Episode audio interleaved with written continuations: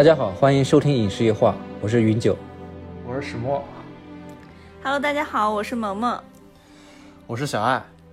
我们这一期录的节目呢，大家看到标题应该都知道了，就是《海上钢琴师》这一期节目，我们是一波三折，大概是十月份左右就开始准备了，后来因为一些特殊原因吧，因为我因为我的原因，然后呢一直拖到了现在。很感谢小爱和萌萌啊一直陪伴着我们，一直到今天。等待着我们。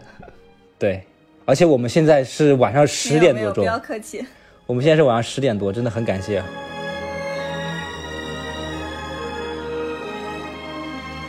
废话不多说吧，然后我现在就直接介绍一下这个节目的一些简单的信息。《海上钢琴师》是由朱塞佩·罗纳多雷执导的，由蒂姆·罗斯主演的剧情片，它改制于文学剧本《一九零零独白》，讲述了一个被命名为一九零零的弃婴在轮船上与钢琴结缘，最后成为钢琴大师的传奇故事。呃，这部片子呢和天堂电影院还有西西里的美丽传说一起构成了罗纳多雷导演的时空三部曲。这部片子有好多版本，然后有一百六十五分钟的、一百二十分钟，还有一个一百六十九分钟的加长版。然后我们中国大陆之前在一九年吧，应该是上映过，然后当时上映的版本是一百二十五分钟。对，为什么会有这么多版本呢？其实原版啊，在意大利公映的时候长达三个多小时，到海外放映版的时候呢，已经剪了二十二分钟。之后到海外发行公司坚持还要再剪，说如果你不剪的话，就不给你参加各种什么电影节呀、不给你得奖，各种各样的原因。最后他们要求强行再剪掉四十分钟。后来因为罗纳多雷导演他不同意，也正因为这个原因，这个片子还错过了参加了柏林电影节。最后出现了这么多版本。我们这次主要聊的应该也就是那个一百二十五分钟那个版本。哦，其实删减的更多都是他小时候的戏，一些铺垫的。嗯呃，一百六十九分钟那个加长版我看了，其实删减的是前面一段，就是美国梦那一段，哦，有大量的篇幅渲染着那一群轮船上的客人见到那个自由女神像呀，是多么多么兴奋呀，那样子那个片段，所以我觉得删不删减都无所谓。下面就由石墨吧，简单给我们介绍一下这个电影的内容。好，我来给大家简单的说一下剧情。呃，故事是从一位号手讲起，一位曾经的小号演奏者麦克斯，准备去乐器行卖掉自己演奏多年的小号。在和老板的交谈中，他发现了老板拥有一张和自己颇有渊源的唱片。其实这张唱片的主人就是我们的主人公一九零零。老板说，这张唱片的碎片是从废旧的钢琴里找到的。麦克斯才得知了自己曾经就职的客轮弗吉尼亚号将要被报废炸毁。一九零零是海上的一个传说，他刚刚出生就被移民遗弃在船上，被锅炉工丹尼捡到并抚养长大，教他识字。但在他八岁那年，丹尼因意外去世，从此他便一个人在船上成长。一次偶然的机会，一九零零来到了船上的礼堂，并尝试性的进行了钢琴演奏，从此点燃了他的音乐天赋。时间一转眼来到麦克斯上船的日子，他在船上认识了天才般的一九零零，并成为了很好的朋友。在相处的过程中，他见识了一九零零的钢琴天赋，并不断劝说一九零零下船感受整个世界。一次，一位爵士大师来到船上找一九零零 PK 钢琴技巧，上演了一场精彩的决斗，这也引来了唱片公司找到他，想要录制唱片。在录制的同时，一九零零被窗外的少女所吸引，便即兴创作了一首曲子，这也是影片开头的那一章。一九零零几次想要表白，但没有成功，最终在女孩下船的时候才有勇气前去话别。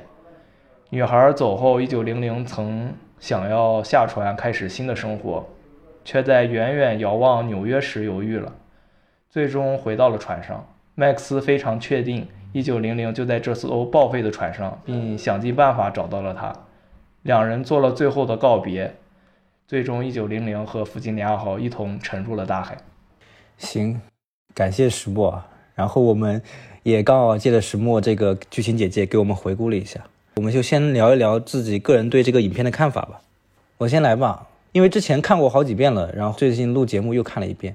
我这边看的感受就是，整个故事就是太美好了，有一种让我治愈的感觉。我觉得这个片子讲的是一个在时代洪流下的童话故事。为什么这么说？因为我觉得现实生活中不可能这么美好。一九零零就是一个被船上的人、船本身，还有音乐带给他的一切的东西，包括钢琴，包裹着他，成为一个保护壳，使他在一个那么疯狂的时代背景下，依旧成为一个温柔美好的人。这就是一个童话故事的一个底子。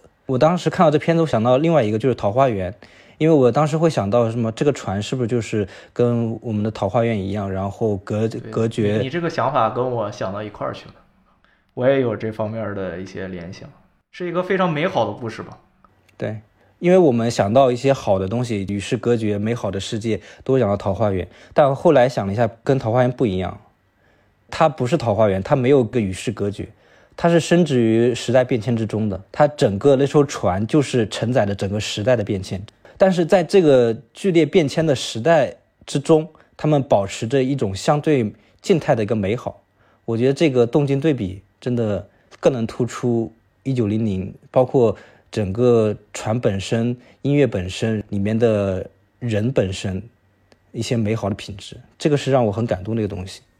接着还有就是音乐吧，这音乐不用说了，音乐太好了。呃，除了音乐之外呢，这个电影还承载着一些时代的一些痕迹和故事，之后我们可以细聊。但是这个我觉得有个缺点啊，这片子有缺点，缺点是什么呢？就是 就是因为我不太懂音乐，然后我也不太了解当时的具体的背景故事，所以我觉得还是文化差异的原因吧，导致于我没有特别没有办法特别完整的能够欣赏它的魅力，这就是我觉得是一个遗憾的地方。所以说，这是到底是谁的问题呢？是的，我想说，如果我能有没有关系，你觉得导演确实有点会，就是初看不是那么的好懂。对他感觉还是有有一点点门槛。对我没有说是导演的问题啊，就是 我的遗憾。我们只是在点一点你而已。行，然后看看你们什么？呃，我是觉得这个片子确实是称得上是经典之作吧。我第一次看到这个片子应该是一二一三年，我记得那个时候上课上音乐课，然后我们老老师给我们就是上课的时候放了这个片子，但是他因为因为课时的时间是四十分钟嘛，所以他是分段放的，分了几次才放完，导致我当时看这个片子就有一种非常强的那种隔断感，因为一一周才一节音乐课，所以就分了好将近快一个月的时间才在课上把这个片子看完，而且那个时候我应该根本就不算是影迷，甚至连电影看的都很少。那个时候说实在话，就是没没明白这个片子讲的什么，也没看懂。但印象最深的呢，就是那个最帅的那个镜头，就是斗琴之后点烟的那个镜头，就是我对最开始对这个片子的唯一的印象。然后直到后来一九年重映，虽然一九年重映那次我因为时间的问题没有看成，但是后来我自己再看的时候就觉得还是非常喜欢。然后里面有非常让人印象深刻的台词和剧情，还有能从主角身上看到自己的一部分，就相当于我是认为，呃，一九零零身上有有着很多内容是和我们有着共通性的，所以才会引起大家的共鸣。另外就是觉得之后这个片子看完之后内心特别的平静，呃，配乐就不用吹了嘛，毕竟叫《海上钢琴师》，这个配乐肯定是拉满。剩下的其实就没什么了，就觉得是那种给你讲述故事的那种感觉，娓娓道来，最后你听完了这个故事之后会心一笑，是这样的一部对电影。它叙述都是 Max 的回忆嘛，确实是这样。就是整体上的这个结构和脉络也是这样的，就看完之后很温暖。好，我的我我的这一趴就到此为止，好吧，好，交给你们。小爱和萌萌，你们谁先？我来吧，你来吧，你来吧我。先来。我当时第一次看完之后，就感觉一九零零真的是一个传奇啊，就像这个电影的名字一样，《传奇一九零零》。它里面有很多桥段都是那种很超现实的，感觉在现实生活中根本不可能发生的一些故事，感觉是非很传奇。是有一种非常奇幻的感觉。嗯，而且它里面就是电影里面的画面和它音乐结合的非常棒，嗯我感觉托纳多雷和穆里康内，哎呦，双剑合璧，太厉害了。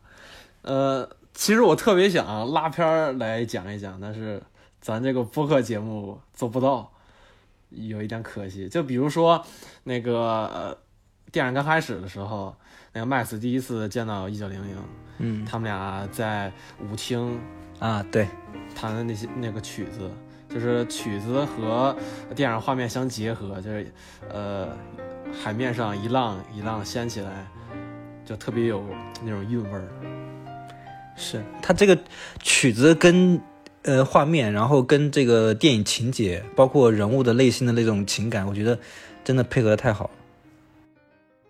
其实就是那一段非常超现实，就是他们把那个钢琴的制动打开之后，然后随着整个整个船的那种摆动，然后在那个大厅里弹琴，然后喝酒，那种感觉是非常超现实的。就是浪漫，浪漫主义。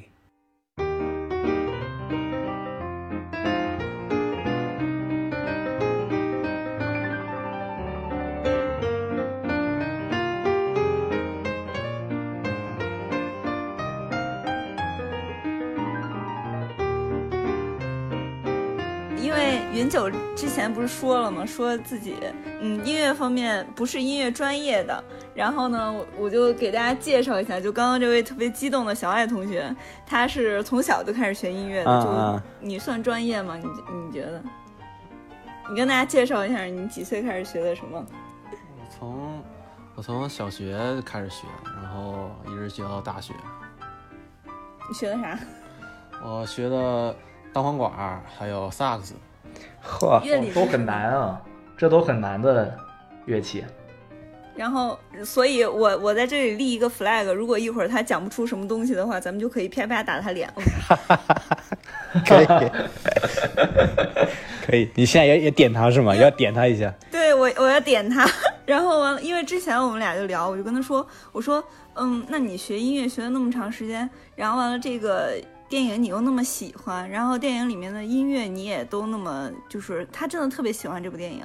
然后我就说，那你你觉得你从音乐这个专这个方面可以聊一些什么东西呢？能聊的东西多吗？他就跟我说，他信誓旦旦的跟我说，他说能聊的还挺多的，可以聊挺多东西的。然后，哎，我 flag 就立到这里了。这部电影也是我心目中的影史第一，即便嚯，呃过去这么多年，它还是我的影史第一。可以。后面其实我个人录这一期压力挺大的。不不不，你们不要有压力，他压力大。我个人看小爱更喜发挥好。我们这一这一期就靠小爱对我们撑起来了。我们这对对对对对对，我们这一期就看他。我个人其实更喜欢偏向现实主义的电影，但是唯独这一部电影例外，特别打动我。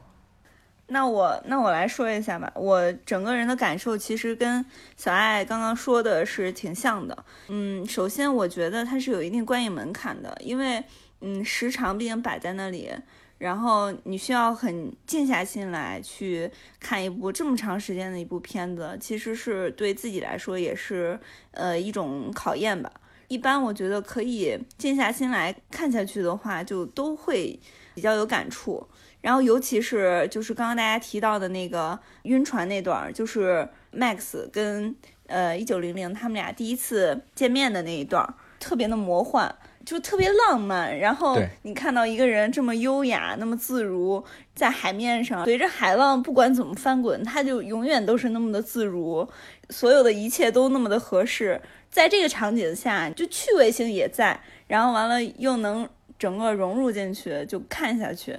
了解这个人的一生是多么的传奇，多么的嗯浪漫，真的就是还挺挺好的。这个你们刚刚说让我想到了，就是我之前说它像的一个童话故事嘛。刚才也提到提到了一个场景，就是很有一种浪漫主义的感觉。刚刚提到，我忽然想到，就是音乐给这个浪漫的气氛和这个童话故事就带了很大作用。就是因为有这个音乐的氛围，才会有这种他这他这个片子和音乐完全不可分割。对对对对，刚才你们也聊了聊了一些印象深刻的片段，我我聊几个我印象深刻的，因为这片子我看了好几遍。我刚开始看的时候，应该是初中还是高中的时候，我当时片段就跟刚石墨讲的一样，印象最深的就是斗琴那一段嘛，看的热血澎湃。后来我到大学期间吧，我应该又看了一遍。那个时候我印象深刻的场景啊和片段，我现在回想起来，第一个片段就是那个你们刚才说的 Max 和一九零零初见，他们随随着海浪弹琴的那一段，那段太美了。后面还有一个就是能让我回想起来的，就是一九零零看着每个人弹他们的音乐嘛，对对对对，这一段特别好。嗯对，就真的音乐就配合了那个人的感觉，好像看到了到那个人的人生和故事一样，我觉得太美好了。不知道这种氛围感特别棒。还有一个片段就是印象很深的，就是他在录制唱片的时候，那个窗外见到那个女孩那个窗外一个姑娘路过，然后那个音乐，那个温柔的钢琴曲，我现在回想起来，整个片子我印象最深的钢琴曲就是那一段了，就是我觉得太美好了。就那段的话，感觉就是爱情的模样。对，是的，是是那种一见倾心的感觉。对你像就咱们一开始的话，可能看个第一遍，呃，或者说一两遍的话，可能最激烈的一个场景确实就是斗琴的那一段儿。但是，对，呃，你像斗琴那段是直给的，它整个所有的张力都是一个正面的一个直接给给你的一个冲突，所以你可能印象会比较深刻。但是你像咱们刚刚说的晕船的那一段儿，还有那个呃对每个人的那个刻画，然后加上他那个嗯就是呃一见钟情的那一段，钢琴的那一段，钢琴曲的那一段儿，嗯，都是那种可以反复回味，就是特别有、特别有味道的那种，就一遍一遍怎么嚼都会特别有味道的，就各种场景。是的，对，这个就还是我刚才提了好几遍，就是浪漫色彩太重了。然后我们这次录节目，我又看了一遍，这一遍我的印象深刻的片段又不太一样了。我这一次看完之后回想起来，印象深刻的反而是他父亲，你知道吗？哦，嗯丹尼，现在一回想，我就能回想起他父亲和他小时候开玩笑的一段，就是如果是孤儿的话，爸爸要被抓到孤儿院去，然后妈妈是什么？妈妈是一种马。我现在我就觉得，这这些点，就是我到现在最近在看的时候，反而印象深刻的反而是这个。我现在回想了一下，好像是我自己人生的，就是经历和感悟不一样了。小时候到大学到现在，真的每次看印象深刻和感受都不太一样。你们刚才也聊了一点，还有没有补充的印象深刻的片段？我印象深刻的是，Max 第一次在甲板上问一九零零为什么不下船的那一段，就是他们有一段交流，然后嗯一九零零就一直说 y y y y y，然后说的台词是：我觉得陆地上的人浪费了太多时间去问为什么，冬天来了，他们渴望夏天，夏天到了，他们又害怕冬天再来，所以你们永远不厌倦旅行，总是追寻遥远的地方，永远夏天的地方。我觉得这不适合我。当时我听完他的这个解释之后，我就哦，就一下子感觉自己进化了。就是大师我悟了那种感觉，是吗？他是一个非常纯粹和和纯洁的人，所以他才会说出这样的话。其实这些话我们不懂吗？其实我们明白，但是很多时候你想没有想到，或者你即使即使想到了，你身处在现在你平常生活的这个环境里，你可能不认为它是一个什么特别关键的东西。对，大家都明白这个道理，其实。对，就他是以一个旁观者的一个角度去看，呃，世上的人，就是他其实就是相当于脱离世界的一个角色，他本来就不属于这这个世界。对于我来说，因为他本来就没有什么出生证明，他本来就是一因为意外来到了这个世界上，又被意外的收养，所以他就是对于世界来说，他就是一个旁观者。你这么一说，就是他这个电影拍摄手法，他是呃以 Max 作为一个旁观者来看他，那他又是相当于我们这个世界的旁观者，这个感觉还是挺好的。对他路过了一批又一批的乘客，然后观看着就是，呃，陪他们走过一段又一段的路，然后看着周围的每一个人，但是他依旧是还在那个那条船上。所以幸好幸好还有一个 Max，就是陪他走过一段路。对，然后萌萌和小爱，你们印象深刻的片段还有补充的吗？其实印象深刻的片段有挺多的，呃，刚开始在舞厅里面的那场戏，然后斗琴也是一个站在船舷上面的告别，还有在那个大厅里面，他用音乐去解读各个人就是不同的人生，嗯，还有就是最后影片的结尾，他和 Max 的诀别，这些印象都挺深刻的。他最后的诀别，哎呀，就是特别特别令人心痛的一段儿自特别惋白。惜。对，就聊到一九零零，其实要从他这个这个角色，就从创作者角度构建来聊，他是一个呃被完全注入感性的一个人物。嗯，托马多雷最开始创造这个人物的时候，他是他的目的是想缅怀那个浪漫主义的时代，呃，就包括刚才石墨说，嗯、他在船上面问 Max，就是你们为什么老是要问 Y Y Y 的？他的回答是，冬天到来，你们盼望着，呃，赶紧快到夏天，夏天来了，你们要害怕冬天到来。这其实就是一种呃享乐主义嘛，就是我过好今天一天，不去想明天会发生其他什么事情。对。萌萌有补充的吗？我觉得大家都说的差不多了，但是我对他弹琴那段儿，就是一边弹琴一边相当于给乘客赋予每一个人赋予 BGM 的那一段儿，然后用音乐去诠释他们，就那一段儿，就真的是你能感受到他对生活的一种热爱吧，就是他对于每一个人。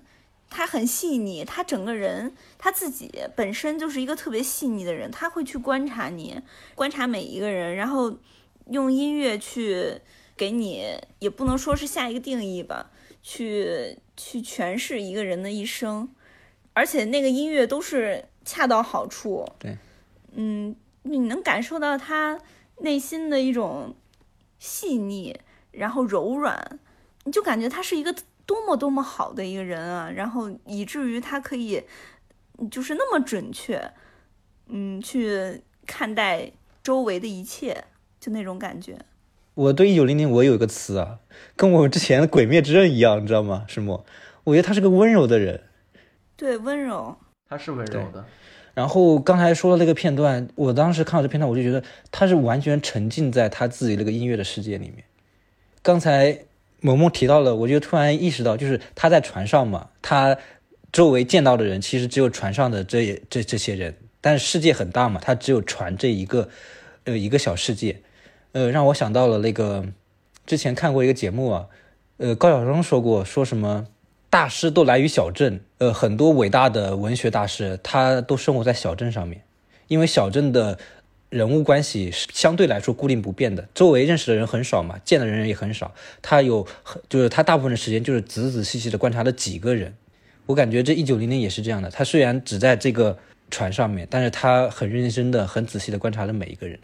你你这个描述让我突然想起了贾科长，贾科啊，对，贾科长也是的。对他就是在聊自己的家乡，但是你可以从他家乡的变化看到整个中国的变化，是的，对，就就是这种感觉，因为大师都比较擅长一个东西，叫做以小对，见大见。微知著。呃，贾科长以突后可以，然想起来这个词，贾科长也可以聊一聊。贾科长就是他对他自己拍电影的动机和他的使命啊，他是纯粹，对他很纯粹。就他自己很明确，他在多个场合都提过提到过这个他拍电影的原因，就是因为这个时代变化太快了，尤其中国变化太快了，他想要记录下来，然后但是又太大了，所以他觉得选择小的家乡啊或者一个小地方来记录这个时代的变迁。之后可以聊一聊贾科长。其实你们刚说的这些一九零零细腻啊、温柔啊、单纯啊，这些我也想，就是我我在看的时候我也感觉到，嗯，其实他还有一些调皮，还有一些恶作剧的部分。然后其实我觉得最重要的，我看到的是他的孤独感，就是他是一个有非常重的内心孤独感的人。虽然他是一个音乐天才，然后大家都为他欢呼，都看到了他的就是琴技，就是钢琴是他的表达方式，但是大家很多时候只是看到了他的技术，但是却没有通过他的钢琴了解到他的内心，所以我觉得他是一个非常孤独的人。你你这一点，我突然有一个想法，就是你像大家呃惊叹于他的技术，嗯，惊叹于他演奏的每一首歌曲也好，但是你像他们这些人就惊叹于他的这个技术的这些人，也只是那种就看到嗯自由女神像之后大喊一声 American，然后就一哄而散了。没有人去真正留下来。留下来去关心他。你说，你一顿狂欢之后，所有人都走了，只剩你一个人，就那种那种感觉，对，那种孤独，那种对那种孤独感，就像他有个片段嘛，就是大家都走了，他一个人在船上，然后去找电话簿，随便打电话的那一段，我觉得是有这种感觉，但我又觉得他不是孤独的，我觉得他并不孤独，他内心是有有力量的，就是那个音乐嘛，他整个人生都寄托在这个钢琴身上，有这钢琴陪伴着他，我觉得他并不孤独，在我眼里啊，一九零零反而是一个人之初的样子，就是人之初性本善嘛。就是就是我刚说的那个对。纯粹，我觉得他就是一个被美好包裹的一个人之初的样子，像个小孩子嘛，对一切东西都很好奇，有些调皮，而且他没有世俗的枷锁，没有那些所谓的道德的绑架，就是他甚至有点不知羞耻啊，就是这个打引号的不知羞耻，他可能会不太了解那个斗琴的时候，他那那样做是会被嘲笑的，他也不太懂，他可能就是因为他爸爸教他的嘛，然后说妈妈是一匹马，什么孤儿院的事情，他对很多东西都不太了解，就像个孩子一样，所以他没有现在我们这么多年约约定俗成的一些伦理道德在他身上，所以他是我觉得他是有一种无拘无束的，而且就是他能够为单纯的美好而高兴，他身上有一种天然的部分。对，就是用一种温柔美好的眼光去看待这个世界，这就是他的魅力所在。其实整个片子里面真正陪伴他的，就是所谓朋友吧，就是 Max 这个角色嘛。麦克斯也走了其实麦克斯也只是在船上跟他共度了那几年的时间而已。是的，而且麦克斯虽虽然跟他有这么长的共事时间，他们是朋友，但麦克斯其实也不算真正的了解他。这通过最后面那一段话别也可以，也可以体现出来。人在这个世界上，没有人能真正了解你。就是其实一直陪伴着他的，也就是那艘船，还有那架钢琴。像他出生，你见到他的时候，他就是在襁褓里，然后放在钢琴上。是的，但是反而就是，我觉得就云九之前说的，就刚刚说的那些，就是这么无拘无束，这么没有，嗯，所谓一些约定俗成的那些东西去约束他，呃，他反而还能去坚坚守那些美好的东西，就是说明他本质就是这样的，这这和他的父亲还有那些对过路工人有很大对对对的关系。是一个是，对，和他的教育啊，什么他碰到的这些人啊，也都是有很大的关系的。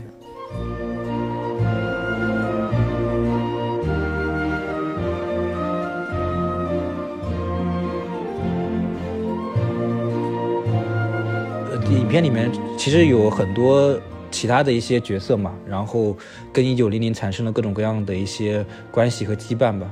比方说他的父亲，然后他船上的这些船工，包括那个船长吧，都是，然后还有各种各样来来来往往的乘客，呃，有一些什么三等舱的乘客呀，有那些一等舱的乘客，还有什么，我记得还有议员吧，然后包括那个女孩一，个参议员，这些东西，加上他自己的本质，包括钢琴吧，包括音乐，最后造成造就了这个一九零零的这样一个人的原因。呃，在你们觉得他一九零零和哪一种关系能让你印象最深、最为感动？呃，就是在他电影前半段的时候，就是在他还小的时候，嗯，有一句旁白就是说，一九零零就在这里长大，这艘船仿佛是一个巨大的摇篮。其实他就是在，呃，父亲丹尼还有过路工人们对他的照顾慢慢成长，然后船就是他的成长的环境，也就是他的家。然后大海就是对于他来说，大海就是相当于我们的陆地，所以后面也有出现过别人跟他说大听听到大海的声音是多么的壮阔怎么样，然后他说我从来没有听过大海的声音，因为对于他来说，海就是理所应当的，他就是生在海上的，而对于我们普通人来说，我们是生活在大陆上的，而且对于他来说，可能他更看到的。很多时候是大陆的声音，来自大陆的声音，来自陆地的声音，来自人们的声音，而那种声音可能会让他恐惧，让他彷徨，让他不知所措。所以，船和海对他来说就是他的整个世界，是他的自由和安全感的源泉。也，我觉得也只有在这种环境下，他才能打开自我，才能成就他的音乐天赋，有那种无限的演奏的可能。就是中间有很多种很多剧情都能体现出来，他他和海和钢琴和音乐和船的关系，这个是对于他来说就是完全密不可分的一部分。其实后面印象比较深的就是，呃，那个女孩和女孩遇到的那一段，就是那种一见倾心的爱情的美好，嗯，还有那种呃害羞的感觉，那种青涩的感觉。然后拿着礼物，但是不能没有办法说出口，也迈不出来那一步，直到最后和自己喜欢的人在那个拥拥挤的人潮中道别之后的那种有一点落寞的感觉，就对我来说都是非常打动我的。你说到这个，让我想到一个点，就是呃，他和小女孩那段，他去找小女孩偷吻了小女孩那一段，你还记得吗？对啊，而且女孩最后回吻了，跟在走的时候啊，那不一样，那不一样。就就是我之前说的，他应该是知道知道是他，就是我之前说的，他有点不知羞耻，知道吗？啊，你要在正常生活中，你在高铁上偷吻人，他吻完之后他就跑了呀。你在高铁上偷吻人家，直接就被铐走。哎，他要不是主角，要不是长得帅，各方面原因的话，这这痴汉呀，就是简直就是一个痴汉。前前一阵有一个那个新闻吗？对啊，就是那个时候十十月份的那时候，我当时一看到那个剧情，我就又想到那个新闻。然后刚才你说到那个就是大海和船嘛，因为我们大部分都还生活在大呃陆地上嘛。你刚才说了一种情节，让我想到了就是我们中国人对土地的这份热爱。因为在我们的在我们的印象中和我们的文化里，土地就是根，就是全部。因为土地可以生长出来粮食，可以让我们生活。作为一个以农业为基础的国家来说，土地对中国来说太重要了。你们说到说到这个大海，我就真的特别想说，特别想聊一下这个。你说，就是我第一遍看的时候，我特别不能理解，为什么一个人听不到大海的声音。就海浪啊，海啸啊，就各种各种声音，就是下雨啊什么的那那种，我就特别不能理解为什么他说他听不到海的声音。但是我后来就看再看的话，然后包括刚刚聊的时候，我就突然之间意识到，嗯，你包括船上的船工，可能也就是成年了之后去上船上工作，但是他是属于那种他一出生就在船上。然后他所听到的各种的环境音，全部都是海上的那种声音。然后这个东西就是他从小的时候就一直在听到的这种声音，就好像是普通人在地面上那种感觉。就你已经习惯了这种感觉了，就是你根本听不到这种。对啊，你你说对于我们来说，你直接问我们，你你知道大大地的声音是什么吗？你突然听到这个问题，你也没有无从回答。其实是这样的，就是我们有点不可理解，他怎么会听不到海的声音？那你要细想一下，如果一个一直生活在海上的人，他他到了陆地上，是不是觉得陆地也是有声音的，大地也是有声音的？但是我们听不到，因为我们一直生活在大地上。当然，对，就像他一直在海上面待着，上路之后他却不会走道了。啊，对，就最开始的那一段，他说，因为船一直在晃嘛，当你走上。陆地的时候，你还会有那种摇晃的感觉。你说到这个，就是了 Max 的那个眼球，我之前提到过这个吗？我刚开始第一次看这个，第一次看这个电影的时候，我说这个 Max 这个演员演技真好呀，他这个把他这个在多年在船上的这种感觉明明白白的演出来，他的眼球一直在晃动，一直在晃动。我说这个 Max 的演技太好了。后来知道他是高这是这是一种病吧？后来我我记得，眼动症。对，后来知道他这是一种病。但是他真的很符合。我之后看他其他的片子，我看他其他片子，他眼睛眼睛也一直在晃动。这是他演员，我后来才知道这是一种这病。是演员本身的 一个特征。自带的天赋。你刚说的那个是是大地的大陆的声音，其实我觉得啊，对于一九零零来说，就是他站在船舷上看着纽约，他的那种感觉，那就是对他来说就是大地的声音，是比如说机器的轰鸣声、汽车的声音，对，这对他来说就是陆地的声音。对，嗯，他其实是想换位去听一下。这个声音除了其实可能还有另外一种意思，就是他说的不是那种生理上的、物理上的声音，它可能的意义是，它可能是另外一另另外一方面的声音。我印象很深的就是之前我刚才聊过，就是父亲。我觉得父亲对一九零零的作用，我在我看来可能要比船海的作用更大。我觉得他父亲对一九零零的作用仅次于音乐对一九零零的影响了。对，因为父亲是虽然没有生他，但是养育他的人，就是虽然没有血缘关系，但是是是那种就感觉超越了血缘，但是那种特别亲的那种关系，那种关系。看到他父亲，嗯，那样的一个人，我觉得他首先他父亲内心很强大，我觉得他父亲是个内心强大的人，而且积极乐观，他能够给别人带来力量，他不光自己有力量，他能给别人带来力量，给他的孩子带来力量。我就每次看到这样的人物，这样的形象，我就很羡慕。我真的我很希望我的身边或者怎么样的有这样的一个内心强大的人，能给我力量。就是充满能量的那种，就是可以给别人也都传递能量的那种那种人。那种非常有依靠感的那种，非常可靠的人，就是有他在，心里就很踏实的那种。对，内心强大的人。但是每次就是这种东西，看这种片子，遇到这样的人物形象的时候，呃，我就有种纠结感。为什么呢？就是因为只有这样的父母，就是才能给孩子带来能量，才能让孩子过得更好，才能孩子让孩子更加健康、更加健全。那我觉得我现在是内心很脆弱，我是很柔弱的人，那我就觉得，将来到底要不要结婚生子，是这种感觉，你知道吗？不要耽误人家孩子。但是人是会成长的，等到有一天你成长了，你变强大了，那就是你准备好的时候。那也说不定，你当了爸爸之后，你就决心要变得更强大，然后跟他一起成长呢，对不对？这样，是的，人都是会变的。就这个也是互相的感觉。就像我们，我刚才我刚才又想到了，就是我身边可能没有这么内心强大的人，但是电影里面有的，是不是嘛？我们可以从他身上得到一些能量。从他那里吸取能量。对，我们也可以从一九零零身上吸取能量，这是一样的。will tell a tale or two. For now his soul is in your hands. Thanks, Danny. The 都在从影片里面.不同的人来去分析一九零零和他们的关系嘛。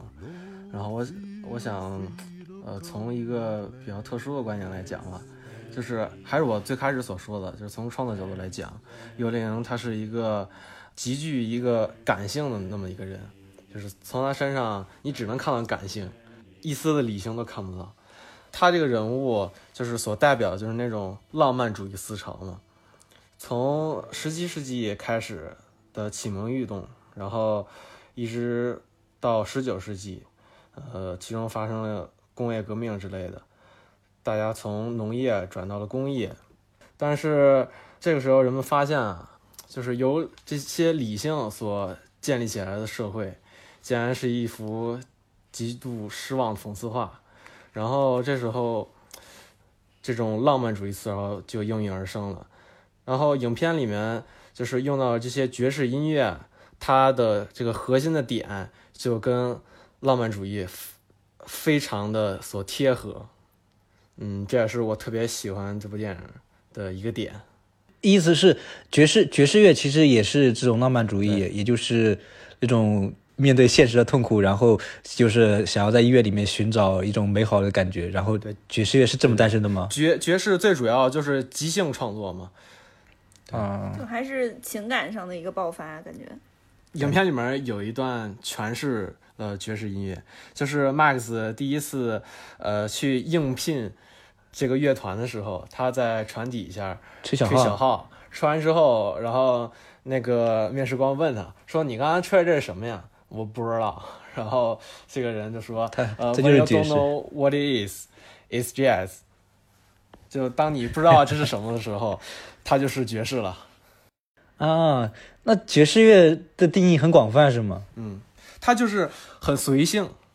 就比如说钢琴和单簧管合奏，钢琴先给出一段，然后接下来，呃，比如说单簧管它又突然响起一段旋律，然后它可以转进来，很随意的。你可以从抒情，然后到欢快，再到伤心，这种都是没问题的。让我突然想到之前看过的一个论断，就是说人人类社会的科技和文化这两这两条，就是所谓的左右腿吧，它其实是一种此消彼长的过程。当文明科技飞速发展的时候，人类的文文化产业，比如说不管是文学呀、电影啊、绘画呀这些，就会相对来说滞后。当科技发展到一定程度的时候，文化产业就会再度回到巅峰，这是一个此消彼长的过程。我觉得不对。很多很多文化都是建立在经济基础上的，就是当你社会个它是一个左右腿的关系，你懂吗？就是一部、嗯一个一部分先往前，然后随后另一部分赶上，然后科技再往前，文化再继续。是的。哎，好了，就是下面啊，下面问大家一个问题，就是呃，也是这个片子一直一个悬念吧，就是一九零零它为什么没有下船？然后这个片他片尾其实有解释啊，就是呃，他觉得他无法掌控吧，这个钢琴有多它它已少件的经给了明确的答案，其实，在影片的最后。呃，那你们觉得就是如果换成是你，你会下船吗？或者说你觉得呃一九零零他该不该下船？如果是我的话，我可能就是会下船去找那个姑娘，因因为你觉得爱情更重要，是吗？也不是，就是那种你总要跨出那一步吧，就那种感觉。但是毕竟我不是他，而且他最后也给出了很明确的一个解释。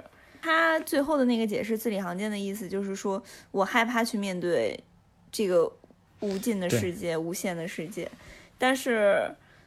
嗯，就是刚刚云九说完那一番话，他觉得这个世界不配拥有他之后，我觉得也有一定道理。嗯，因为就是这么好、这么完美的一个人，他他下来之后，他下船之后，他要怎么生活呢？他要怎么去？你像他，我感觉他下来下船之后走的每一步，他都会听见汽车的轰鸣声、机械的运转运转声，然后完了，在这种就是无休无休无止的这种不适应的这种情况下，你还要去谋生，还要去就各种问题，你要面临各种问题。这个时候，你爱情，你光靠爱情，嗯，嗯，你可以吗？就是会有很多问题，我觉得。我觉得都不是爱情的问题。你刚才说的那个场景，他下船遇到各种各样的那种残酷的世界，你遇到各种各我都不忍心，你知道吗？就你你你怎么生存呢？你刚才描述那个画面，我我都心痛了，你知道吧？我不忍心，所以我就觉得他就不该下船。这么美好的一个人，这么美好的一个灵魂吧，我觉得他不应该去接受这个残酷的世界，他不应该受到伤害。反正从我的主观意愿来说，我希我是希望我们应该能够保护好这样的一个美好的人。刚才就是我一开始说的，我觉得这个世界不配，知道吗对？你说不配拥有你说完这这么好的人句话之后，我第一反应是，嗯，就是这个世界或许是不配拥有这样的人，但是嗯没有这样的人，对于这个世界来说也是一种损失，就也是一种遗憾。嗯是的，对，我看他下船嘛，我当时看的时候有一种就是很强烈的意向啊。之前讲到了嘛，就是他像一个孩子嘛，所以他下船，在我看来就相当于孩子要长大成人，要出去闯荡的感觉。从一个美好的世界，父母包父母关心的世界，然后突然要出去自己面对这个残酷的世界，这样的感觉。所以当时我会犹豫一下，我说孩子长大成人是不是应该去面对这个世界。的长大之后，你要认清现实，你要不不能再这么天真呀，怎么怎么样的？就像呢，现在很多说一些中二的孩子呀，中二的人，大人都有些偏中二，甚至有一些说说他幼稚什么的。我后来忽然意识到，就是孩子身上那些美好是没有错的，错的是这个世界呀。孩子的美好，凭什么他长大他就他就要损失掉这些美好？嗯，我觉得美好的东西不能随着说你随着你长大，随着你呃深入这个世界，你就把这个美好的东西就可以消灭掉、消失掉。我觉得不对，反而为了保护这份美好，这个世界应该有所改变，改变世界去去拥护这些、去呵护、去保护这些美好，我觉得是更重要的。所以我希望，我觉得他就不应该下船。我觉得还有一个点，就是你刚刚就提到，就像孩子长大成人去面对这个世界、这个社会一样。那你你看，就是一般人家的孩子，你出去闯荡，去面对这个社会，你背后有家庭，有你的父母，有朋友，有那么多人支持你。但是你你对比出来，一九零零，他什么都没有，他一个人去面对这些东西，他没有这些后援，没有这些，没有父母，没有朋友，他甚至连一个可以回的家都没有，就就是他只有那条船。所以也是挺残酷，对，也是挺残酷。最后他选择跟这个船一起共存亡吧，感觉也是，嗯，一个是挺惋惜的，还有一个是觉得也是可以理解的吧。这个其实细想到，就是还船炸了，就相当于说的残忍一点，就是父母离世了，家没了，你就真正在这个像父母离世，更多的时候是像家没了。其实一九零零。他的他下船，呃，不完全就是为了那个女孩或者谁，呃，就像最开始他产生那个下船的念头的时候，他说，呃，他听到那个人说听到了大海咆哮的声音，他就是对想要换位一下，他想听就是海的声音，下到陆地去生活个十年几年，然后当我再重新回到这艘船的时候，我对这艘船的感觉。嗯，也是这样一个感觉。他想去体验生活，所以他才有这个下船的决心。但是当他呃走下船舷的时候，他一眼就望到那座钢铁城市，就是他在脑海里面快速的把这一生都已经过了一遍。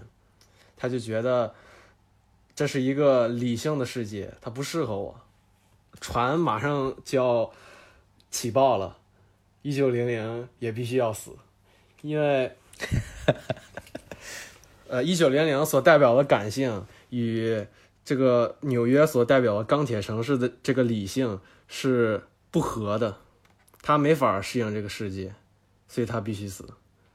但是其实作为观众的我们，更像是 Max，对我们也是从旁观者的角度，我们常常会呃对生活做出一些妥协。因为一个人嘛，一个人的构成其实是感性和理性的结合，就像是父爱与母爱一样。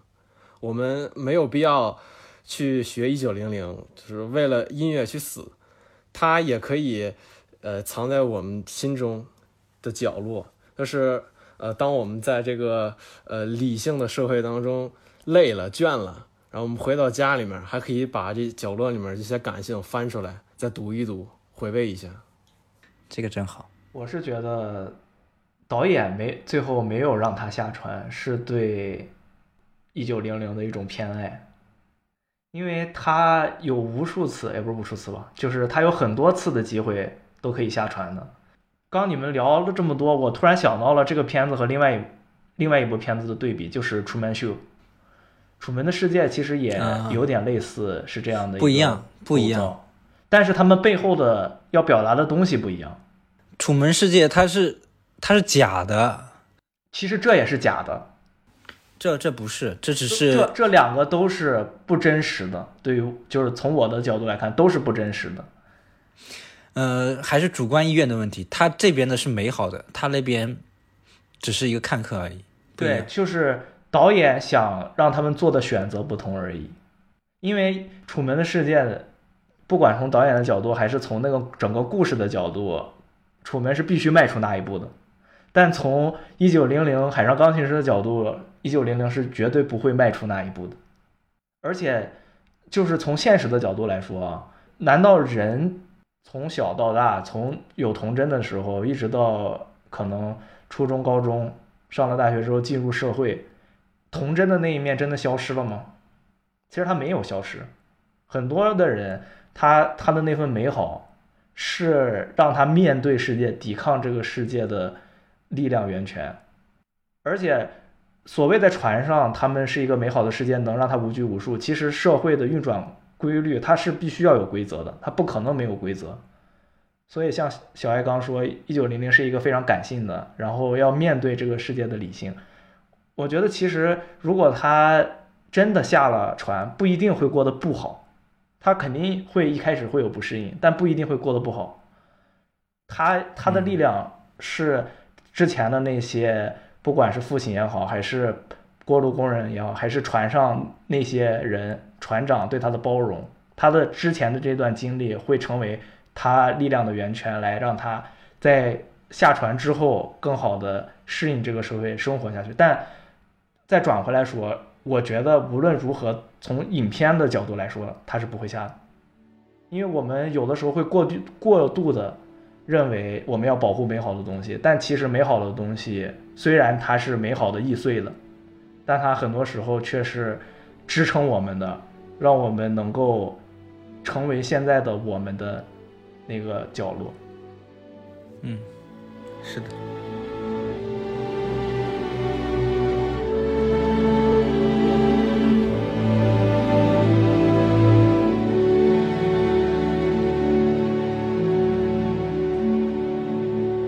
这个海上钢琴师嘛，刚才也聊了很多。你们现在对音乐有没有什么想聊的那种东西？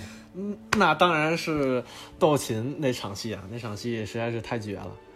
先从第一首开始说吧，当时是呃这个吉里莫顿先弹了一首这个 Big Fat Com 其实这不是一首钢琴曲，就是原作它是一个室内乐一小乐队演奏的。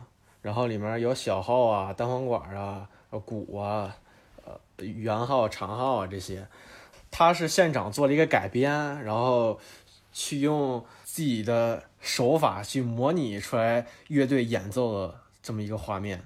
呃，电影它的摄影也是在配合，就是他弹的这首曲子。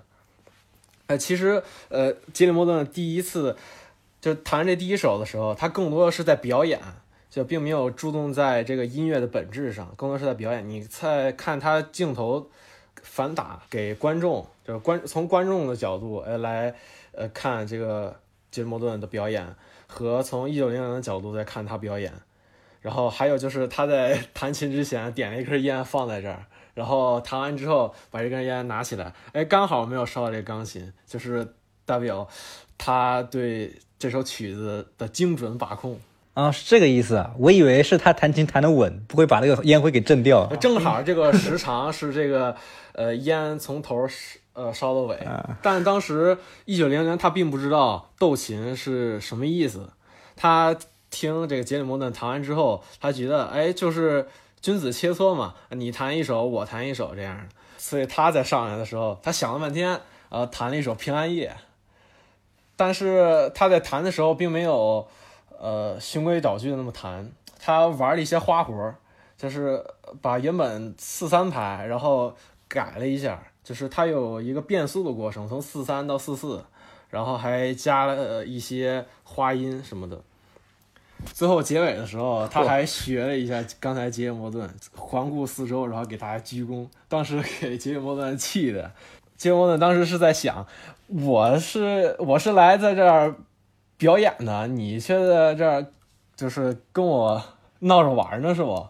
他很不满意。但是作为旁观者，作为外行来看，他其实看不出来啥。给到那个杰里摩顿镜头的时候，他有非常气愤，一个 push in 的一个镜头。你的意思是，是杰里知道他玩那些花火吗？还是啥意思？杰里沃顿他的内心想法是：我是过来跟你做殊死决斗的，然后你搁这儿弹了个小曲儿，是在这儿享受呢，是吗？他就很生气，就是你是他觉得一九零零是看不起他，于是他第二首的时候拿出来他的成名作《The Crave》。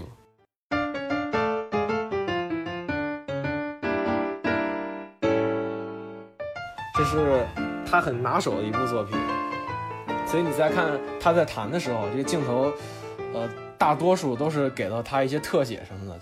我看的片段啊，就是他弹的时候那个情节，我看到他脸上也是笑，也是有笑容的。我觉得对对对，他对自己很自信应该是一，种自信和得意的笑。拿得很稳。我可能跟你们还不一样，我觉得他是真正喜欢他自己弹这这个曲子，他真的喜欢他的音乐的那种笑容。我觉得他这个人本身的一个人设就是比较有一点自过度自信他在点自负他的那种感觉。在现实生活中就是也很爱吹牛逼的人，他自称自己是发明爵士的人嘛。对，他的原型就是是这样的。他那首曲子，就刚才你说那首曲子，就是他那个原型弹的，确实就是那首曲子，他的成名作。大家可以去听一下，就是呃，杰里摩登在现实当中弹的那个原版，呃，比电影里面要更活泼一些，就更放开一些。就像电影里面 Max 解说一样，他不是在演奏一首曲子，他是在爱抚音符。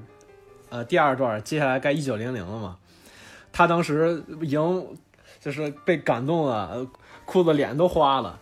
然后说，呃，他弹的实在是太好听了，当时那个麦子都生气了，说我是买的你赢啊，你在这儿哭什么呀？赶紧上台弹呐！于是他上台之后，哎，又重新复刻了一遍刚才杰里莫顿弹的这个《The Crave》，但是其中又加了一些就自己的理解，他按自己的理解又弹了一遍。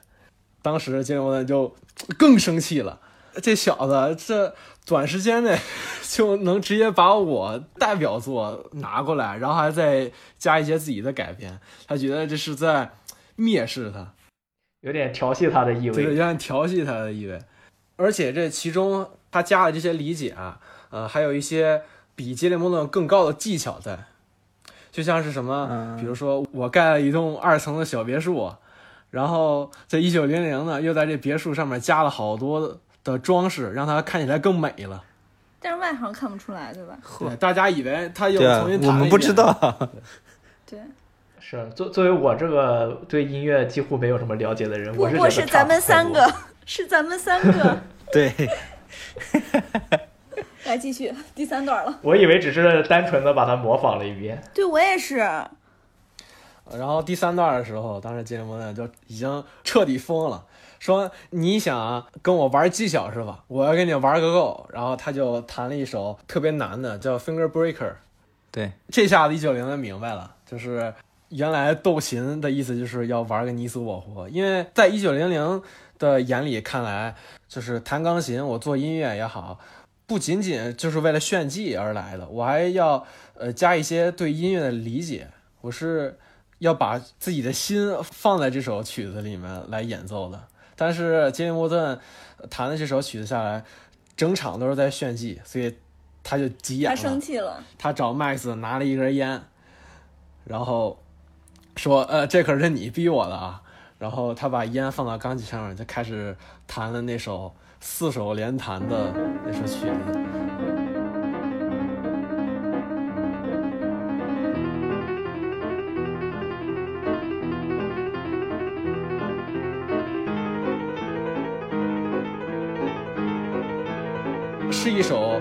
歌剧里的一个插曲，然后这首曲子的原版其实是小提琴演奏的，然后呃放到钢琴上面的话是一个四手联弹的，需要两个人同时弹才能完成的。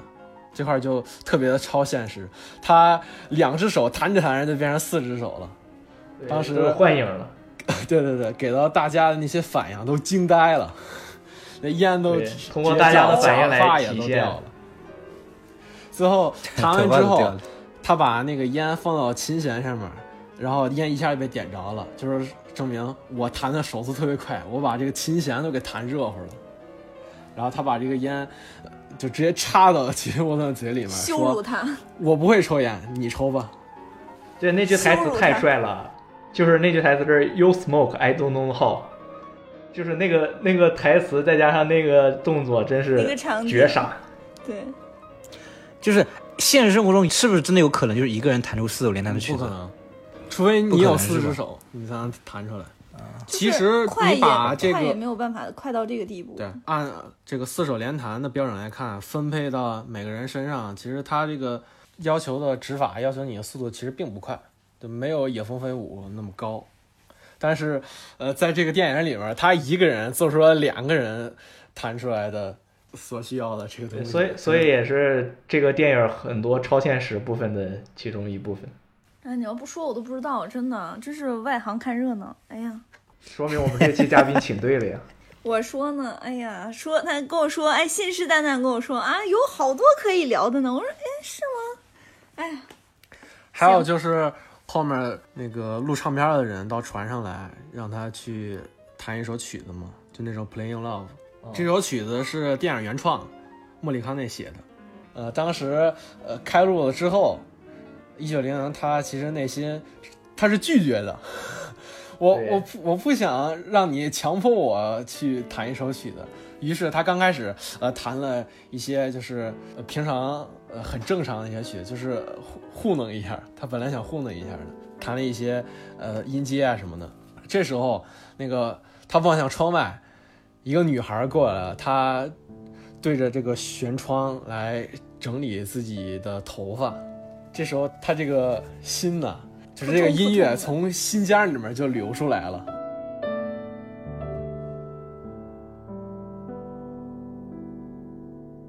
于是很自然的，他要把这首曲子弹出来了。但是当时在场的人，他并不知道这个一九零零，他是在望向窗外看那个女孩。不知道他的创作动机是什么？对对，不知道他创作动机是什么。其实这段的时候，我真的挺希望大家，呃，把电影原片找出来看的。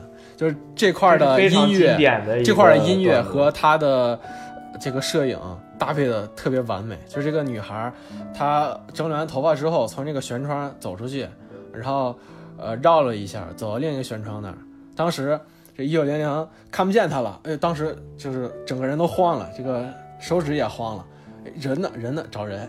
然后这时候这个女孩，她又从旁边那个舷窗呃走过来了，哎，又看见他了。这块音乐那个转折就特别契合。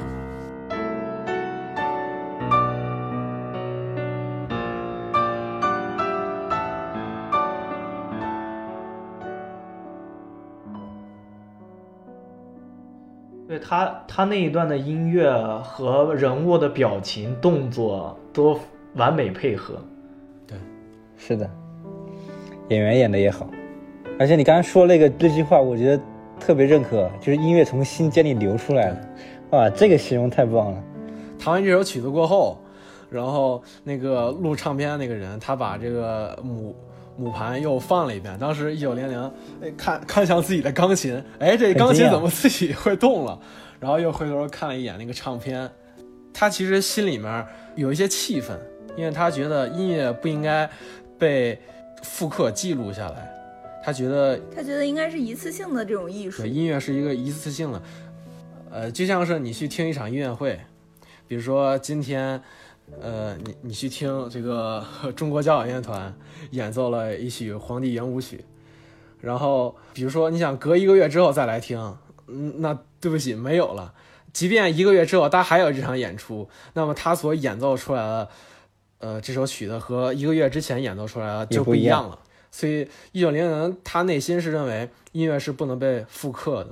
我这一刻所创作出来这首曲子，我就已经完全表达出来我对这个女孩的爱意。你你把这首曲子录下来，不就相当于偷看我的隐私吗？把我的隐私给记录下来，所以这肯定是不行的。他于是他抱着那个母盘就跑了。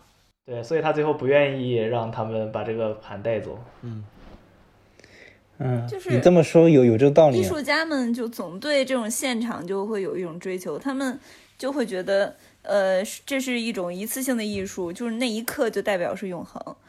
嗯，所以那我想问一下啊，为什么后来他要把这个母盘送给那个女孩呢？因为这是专属于那个女孩的呀。这是这是这这是他们两个之间的的情感。对呀、我的意思是，他那他为什么不是把那个女孩叫到这儿来，给他专门演奏一曲呢？而而是用这个木盘作为一个礼物送给他？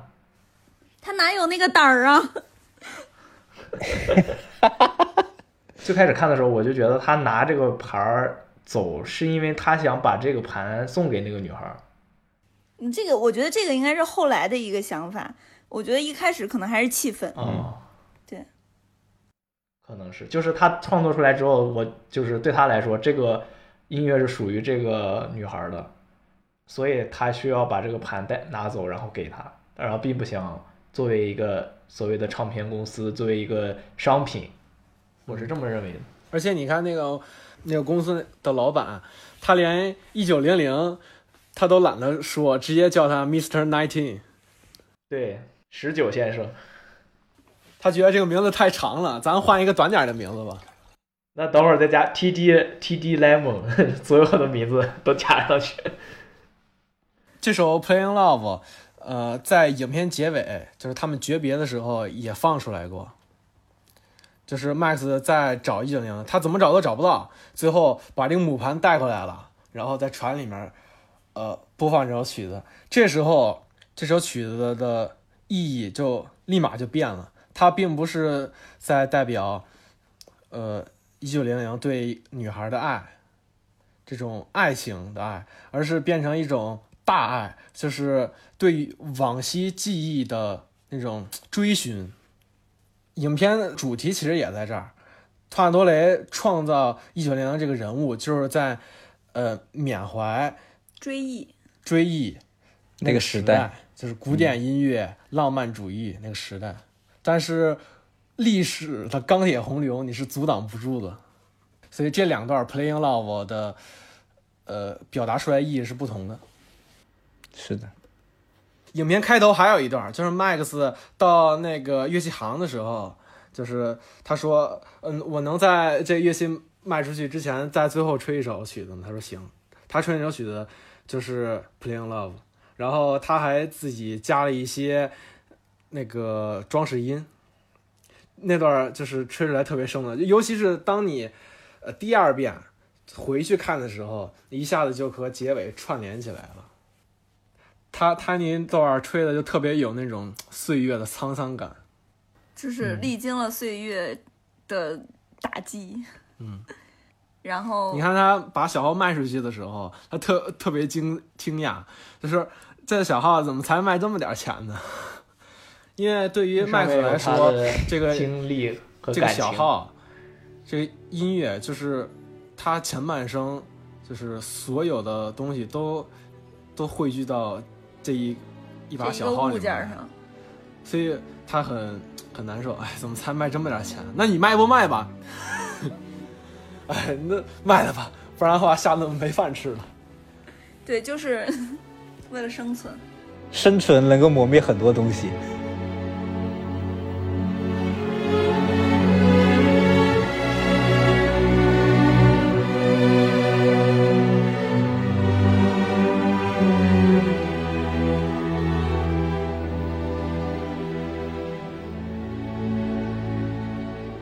下面我们就做一个畅想，就是一九零零没有下船嘛，然后呃，当然我们刚才前面聊了很多了，他就不应该下船，而且导演也不会让他下船。那我们就做一个畅想，就是他如果当时下了船，他在这个世界会怎么样？他在这个大陆上面会过得怎么样？然后他之后会何去何从？我觉得他下了船，就是让让我当导演，让我作为导演给他一个比较美好的结局。下了船之后呢，会有一些短暂的不适应，但是呢，就是有音乐，呃，跟他作伴，他可以很好的克服这些东西。我觉得他肯定还是会去找那个姑娘吧，然后去见一见那个当初告诉他，呃，大海有声音的那个男人。就是他的岳父。对，然后呃，一家人从此幸福快乐的生活在一起，好，Happy Ending。嗯，好，大圆满结局。其实我觉得啊，如果他真的下船了，我倒希望他成为一个配乐大师，因为他真的 太太擅长了。对他很擅长配乐，确实是。所以说世界没有他观察是世界的一个损失。对呀、他的对于人人物和场景的观察，还有他对于音乐的那种敏感，真的不是一般人能做到的。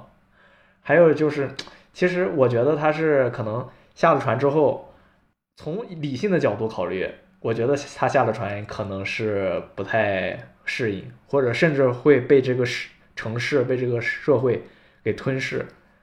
但如果有一些美好的畅想，就是希望他能在这个大的世界里，还是拥有自己的那个小世界。希望他能用自己拥有的音乐、拥有的钢琴来对抗这个残酷的，呃，有一些秩序的，有一些必须要遵守的东西的世界。小爱呢？你觉得他下船会怎么样？嗯，其实我之前没怎么想过这个问题。嗯、刚才想了一下，我感觉还是像，呃，影片中 Max 所讲那样吧。他们下船之后，两个人还是和以前一样，嗯，是个好朋友，组了个乐队，然后追到了那个喜欢的女孩儿。结婚之后，时不时的能一块儿喝个下午茶，然后有音乐相伴，有爱人相伴，好友也在。看来我们都对一九零零很抱有很深的感情，都希望他有一个 happy ending。对，我觉得下船之后，在我想象中啊，他会跟那个女孩恋爱恋爱，但是不会结婚。为什么呢？